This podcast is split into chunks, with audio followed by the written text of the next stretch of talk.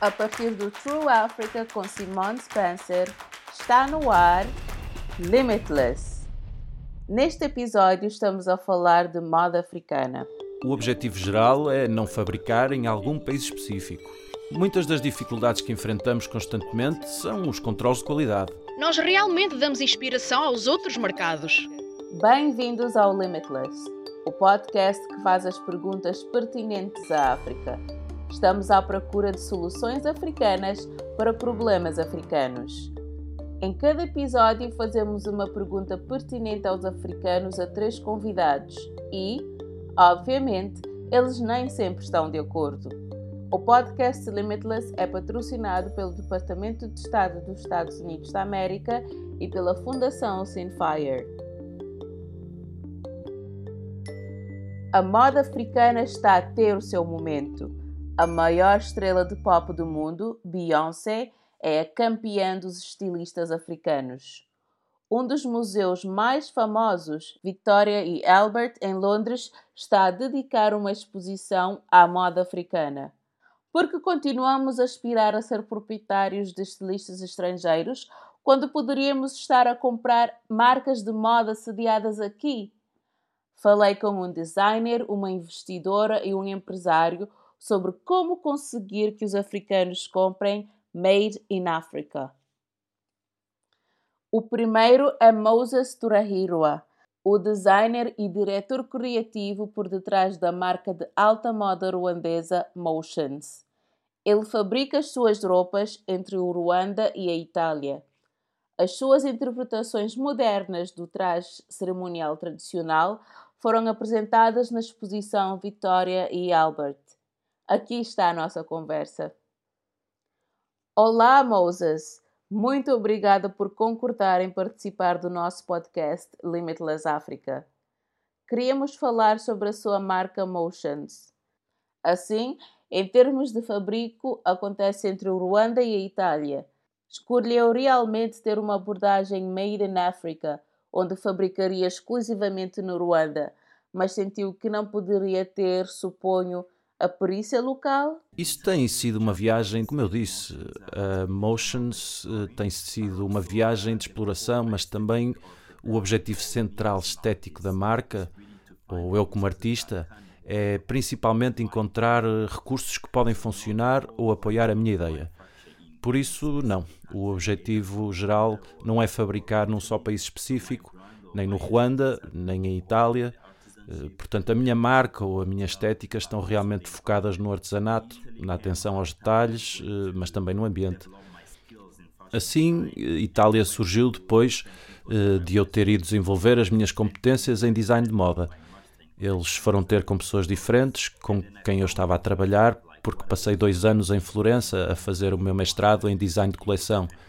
E depois encontrei a fusão do que estava a fazer no meu próprio país, o Ruanda trabalhando com diferentes artesãos, homens e mulheres, estilistas, modelistas e costureiras. E para elevar este tipo de partilha de conhecimentos, a fusão surge entre o Ruanda e a Itália, porque estes são os dois ambientes que contribuem para a minha experiência como artista. E depois todas estas estéticas complementam-se para dar vida à minha ideia, eh, não considerando o rótulo, o jogo de onde tem de ser feito, onde deve ser feito, mas sim a liberdade de um artista para expressar a ideia eh, com quaisquer recursos que possam ser encontrados ao longo do universo. Acha que os ruandeses estão receptivos ao seu estilo específico e à marca que tem promovido até agora? Eu diria que muito, porque, como disse, as primeiras pessoas para quem desenhei são ruandeses que se identificam muito com a forma como interpreto o meu tipo de desenhos e porque utilizo a maioria dos temas ou conceitos que estão relacionados com a cultura do passado, mas também porque tento evoluir, tentando criar o que parece ser a cultura de hoje ou para o futuro.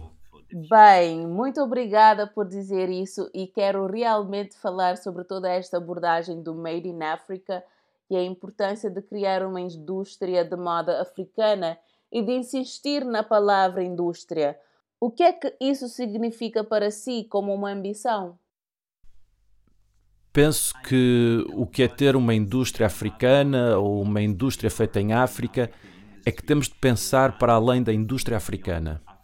Não deve ser apenas africano, não deve ser apenas negro, não deve ser. Deve ser o que é e o cérebro da indústria. É nesta situação que temos de pensar primeiro como artistas, antes de pensarmos como artistas africanos, ou como empresários africanos, ou entusiastas africanos. Por isso, penso que serei, sobretudo, defensor da, da autoexpressão e das pessoas serem capazes de levar o seu trabalho e os seus esforços para fora e não ficar restringido por aquilo que parece ser feito em África.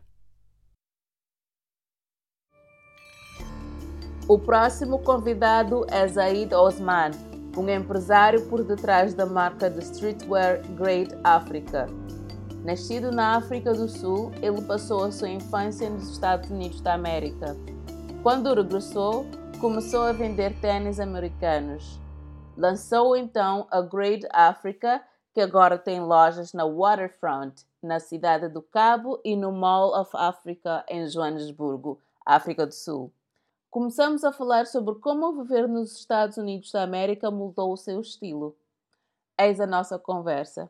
Em primeiro lugar, queríamos saber mais sobre si e especificamente se nos pode falar sobre a sua marca Great Africa e como realmente começou. O meu nome é Zaid. Nasci em Stellenbosch, África do Sul. Com quatro anos mudei-me para os Estados Unidos, para Richmond, Virgínia, com a minha família mais próxima e estive lá até ao décimo ano. No décimo ano, os meus pais queriam que voltássemos à África do Sul para nos poder introduzir ou reintroduzir a nossa cultura e herança sul-africana. Quando regressei à África do Sul, eh, os meus irmãos mais velhos e eu próprio começamos a importar um monte de sapatos dos Estados Unidos, assim coisas como Jordans, Tempos, eh, Griffiths ou Nike Basketball e sapatos de assinatura de beisebol, porque as pessoas queriam muito esses artigos lá.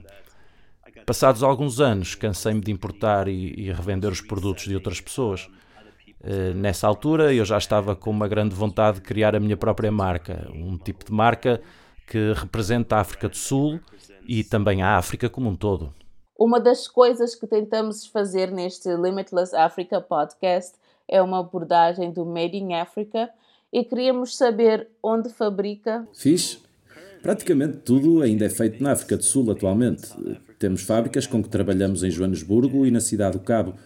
Mas à medida que crescemos, não sei durante quanto tempo mais o vamos fazer, porque à medida que aumentamos a escala, precisamos, obviamente, de aumentar as operações e a produção e tudo o resto.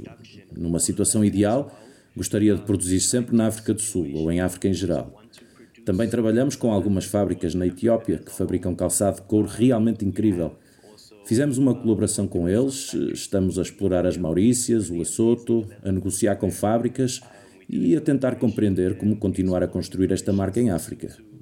Muitas das dificuldades que enfrentamos constantemente são os controles de qualidade, o custo de fabrico local. Há, tudo é um desafio porque quando tu comparas esse custo com o da Ásia, é outro mundo. Se eu olhar para a Ásia, a Ásia é basicamente o centro de produção do mundo. Portanto, tens todas essas enormes empresas, quer seja a Nike, Adidas, Puma, quem quer que seja, a fabricar na Ásia. E à medida que aumentamos a escala, acho que é só comparar as duas. Estás a ver? É olhar para o potencial de construir as nossas próprias fábricas localmente e para a formação e todas essas coisas. Mas, mais uma vez, volta-se ao dinheiro e a ser capaz de apoiar e sustentar as coisas, como aos subsídios governamentais que tentamos constantemente. E, mais uma vez, é, é não, é do tipo, isto não vai acontecer.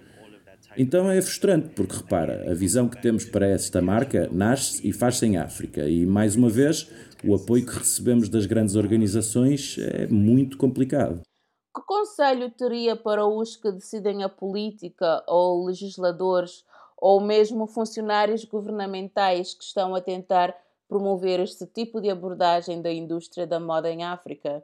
Penso que o conselho que daria é olhar profundamente para o terreno. Pessoas que estão genuinamente a tentar impulsioná-la. E quero dizer, mesmo que eu apenas olhe para a Grade, quer como um todo, quer como uma marca de moda, ela representa toda uma comunidade. Temos estilistas de vários distritos, pessoas que trabalham em lojas de varejo e estas pessoas é muito genuíno, sabes? É literalmente algo que tentamos fazer e estamos a fazê-lo. Estamos de facto a dar poder a esses indivíduos. Estamos de facto a trabalhar com a manufatura local. Portanto, vendo bem, realmente não percebo porque é que ainda não houve esse cruzamento ou essa inovação na cooperação entre essas organizações. Uh, yeah, quer dizer, num mundo ideal estaríamos a ver como distribuir este produto a retalhistas nos Estados Unidos e, mais uma vez, eh, com a marca nascida e criada na África do Sul. A minha terceira convidada é Roberta Anand, do Ghana. Ela teve uma carreira realmente fascinante.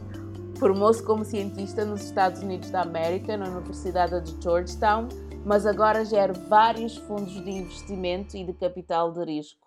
Fundou o Fundo de Impacto para os Criativos Africanos, IFAC, bem como a African Fashion Foundation, que investe dinheiro em empresas geridas por estilistas de moda.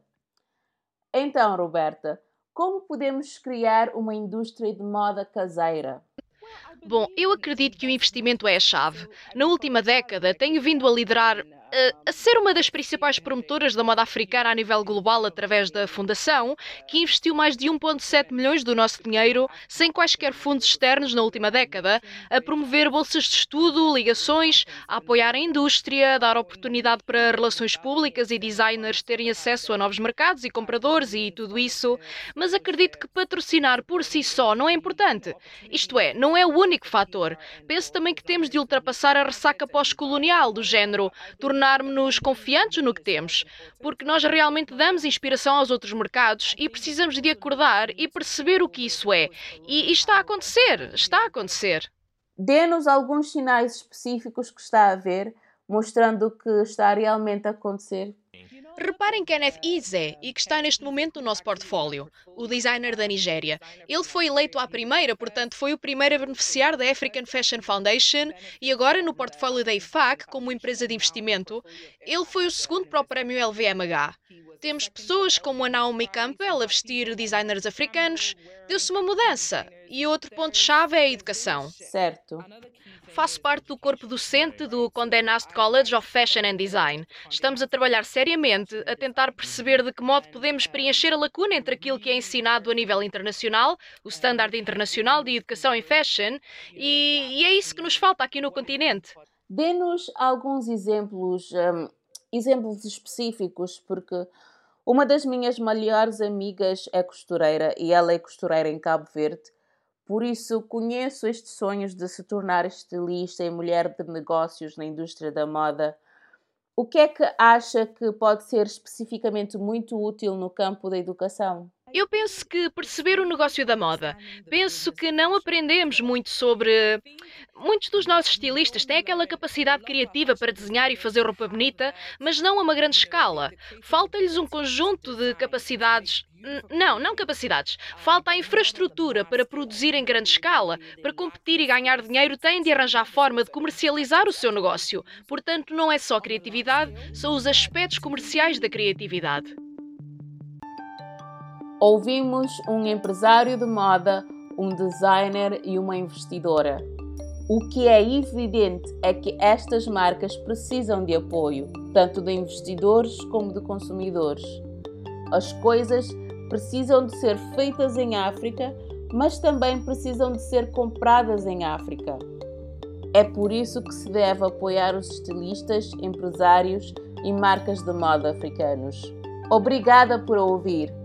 Para saber mais, visite o site www.trueafrica.co para Limitless IFMPT ou siga True Africa no Facebook e no Twitter. Junte-se à conversa com o hashtag LimitlessAfrica.